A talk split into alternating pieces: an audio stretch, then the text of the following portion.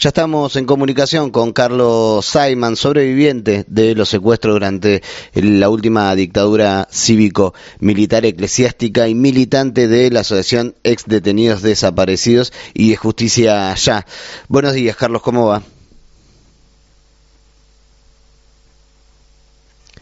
Ahí estamos teniendo un pequeño problema en la conexión.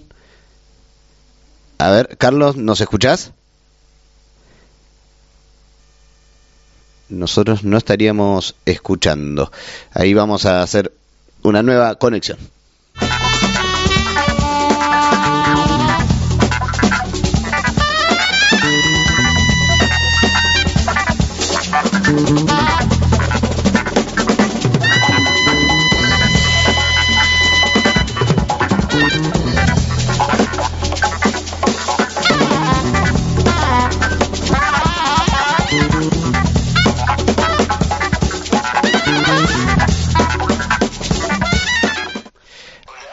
Ahí, ahora sí, ahí te escuchamos. ¿Nos escuchás, Carlos?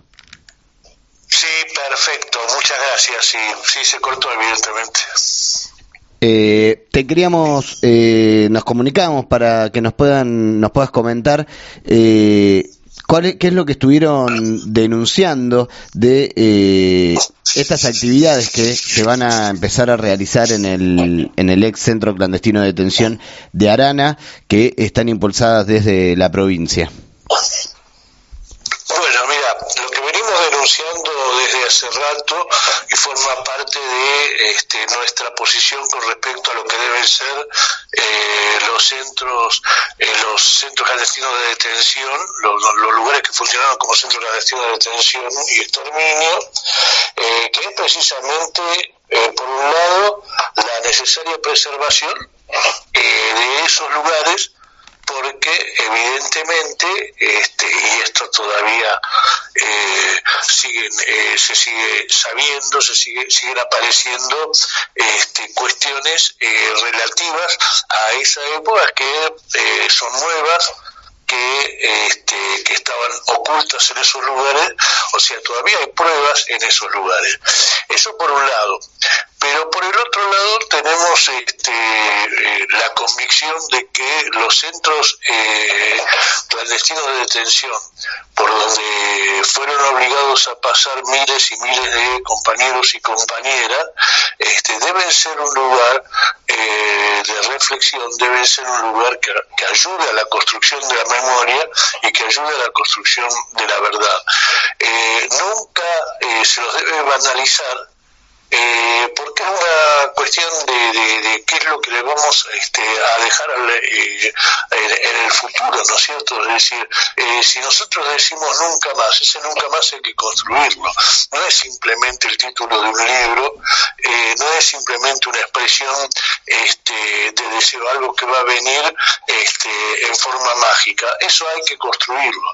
Y para construirlo hay que tener muy en cuenta que esos lugares no fueron lugares ni de diversión, este, ni de ni de espacios este, artísticos, ni de, sino que fueron lugares de eh, sufrimiento, lugares de tortura, lugares de, de homicidios, este, lugares de violaciones a las compañeras, a los compañeros también, este, y si nosotros no transmitimos esto y utilizamos estos centros como lugares de entretenimiento, estamos dando eh, en principio una señal muy clara eh, de que este, nos queremos olvidar de lo que fueron esos lugares.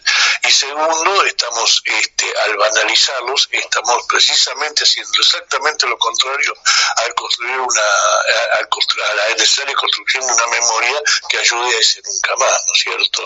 Y esto no solo, eh, digamos, pasa, lo más conocido tal vez sea lo de la ESMA, eh, ahora con esta parte de la ESMA, con esta sesión que le dieron a River, este, y todas las cosas que se vienen haciendo eh, dentro eh, del centro clandestino de detención y exterminio que fue la ESMA, eh, sino que bueno, eso se ha copiado, se hace en Tucumán, en algunos lugares, este, se está haciendo en otros lugares más y ahora en La Plata eh, se pretende hacer eh, en dos lugares, no solo en, en, Arana, sino en la comisaría Quinta también.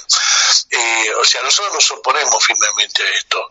no nos oponemos, por supuesto, a que haya este, que el Estado brinde esparcimiento y espectáculo a los niños. Hay lugares mucho más adecuados que los centros clandestinos de detención este, para ese lugar. A nadie este, se le ocurriría ir a hacer una murga al campamento de Treblinka o a Auschwitz o a algún lugar de esos.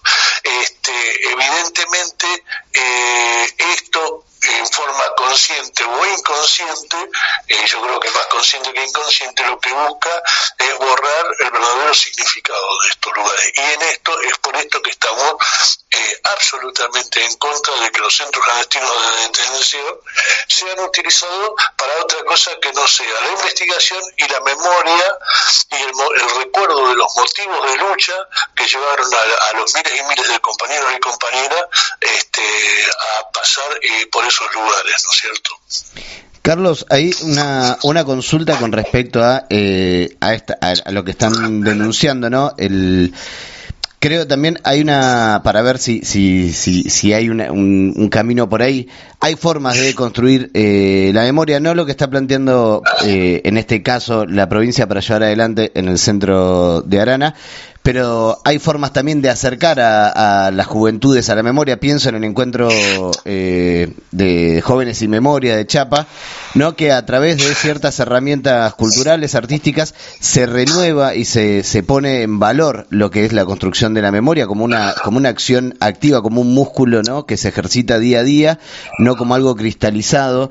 Eh, ¿Cuál es la diferencia ¿no? entre eh, la construcción de una memoria para traerla al día de hoy para poder laburar con les pibes en las escuelas, en los barrios, en los centros comunitarios, que muchas veces eh, se usan eh, herramientas culturales, artísticas, y esto que ustedes están denunciando de la banalización de, de los centros clandestinos.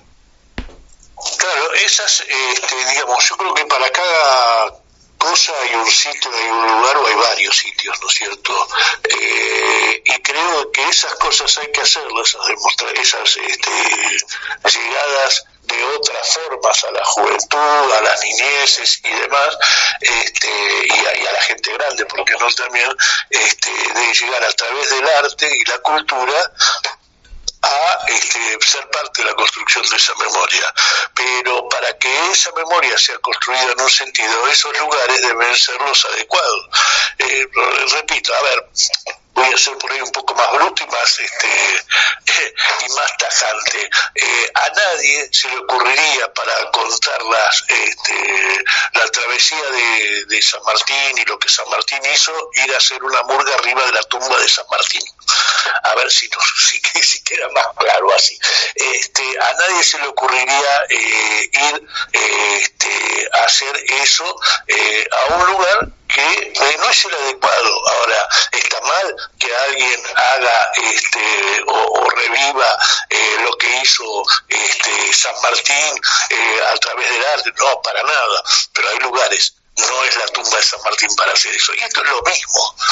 Además, a esto sumarle el plus, repito, que es muy importante, que en estos sitios, que en la mayoría este, a través de, eh, eh, de, la vía judicial están declarados este, con que no eh, se pueden tocar, que no se pueden innovar, la famosa medida de no innovar. Este, ¿Por qué? Porque todavía hay y se siguen encontrando pruebas.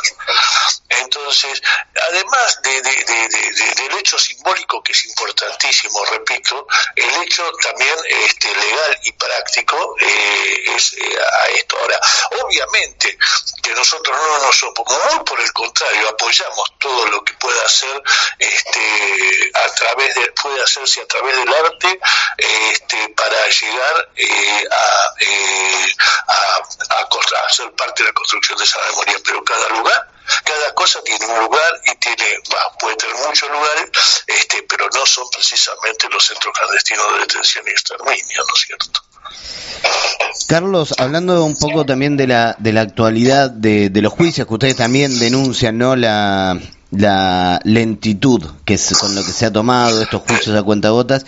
Eh, hoy se está llevando adelante ¿no? los juicios, juicios brigadas, Benavides y juicio 1 y 60. ¿Cómo ven estos procesos? ¿Cómo ven la actualidad? Claro, ¿cómo ven la, la, actualidad de los juicios? Eh, en principio lo que nosotros creemos, nosotros tenemos una frase para juicio que estos no son los juicios que queremos, tenemos y podemos estar, y con estos juicios hemos logrado mucho. Eh, eh, los avances que hemos logrado fue precisamente este, en, cuanto a la, a, la exposición pública de lo que fue este, la dictadura, ha sido en los juicios, con lo cual hemos logrado eh, muchas detenciones, muchos este, eh, sentencias este, y hemos logrado eh, que muchos genocidas este, estén eh, presos. Ahora, eso marca por otro lado que falta un montón. Y falta un montón que evidentemente para lo cual el Estado sigue siendo moroso, sigue siendo moroso en, este, en poner los medios necesarios ya prácticamente a 40 años del fin de la dictadura que se revisen todos los juicios. Y esto es importante no solo por una cuestión este, de, justicia ahora, sino es, importante porque muchos de los este, genocidas eh, se están muriendo impunes. Y muchos de nosotros también, este, compañeros y compañeras, vamos muriendo, vamos este, teniendo problemas para poder declarar y demás. O sea, eh, esta falta de justicia también hace a que esa memoria de la que hablábamos hoy este, no se pueda construir eh, debidamente. Este, así que eh, eso es lo que nosotros pensamos son los juicios, son los que tenemos, no los que queremos, asistimos, estamos con nuestros abogadas y abogados, este, pero eh, seguimos peleando por juicios a todos los genocidas. Y por otro lado, eh, una cuestión importante que sigue faltando de parte del Estado es la efectiva apertura de los archivos.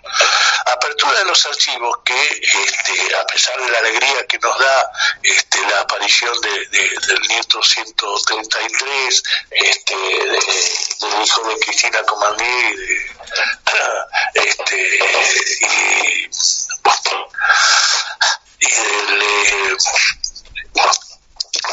apellido del padre, pero ya me lo voy a acordar, es una cuestión de edad, perdónenme. este eh, Santucho, perdón, de Julio Santucho. Ahí este, estaba buscando también.